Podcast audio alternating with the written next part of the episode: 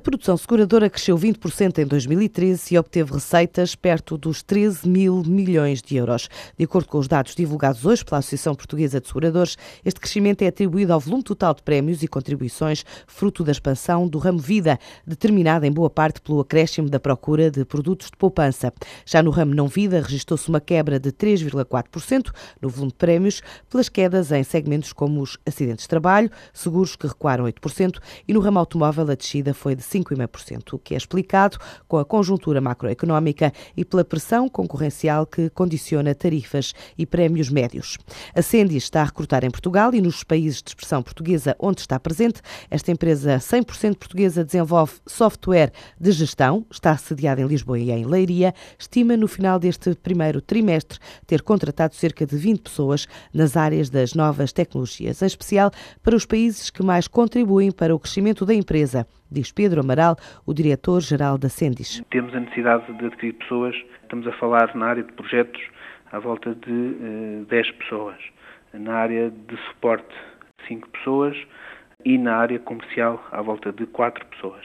A intenção aqui será, no fundo, apostar nas pessoas no, nos diversos países, apostar aqui um pouco também no recrutamento direto através de universidades, quer seja em Angola, quer seja em Moçambique.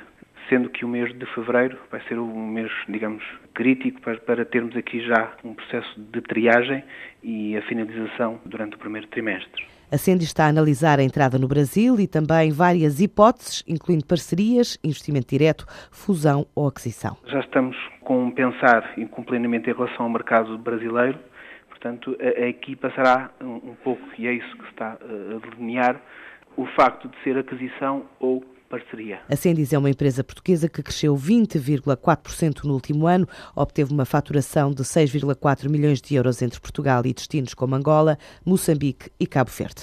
A atual carteira de projetos da OutSystems permite à tecnológica calcular um crescimento do número de colaboradores ao longo deste ano e chegar a mais de 40 novas contratações. Para já, esta empresa, que desenvolve software e fornece uma plataforma digital para outras empresas criarem e modificarem aplicações web e mobile, Mobile está a recrutar oito pessoas até ao final do mês de fevereiro para formação específica durante três meses e só no final avalia se estão aptas a participar nos projetos que desenvolve.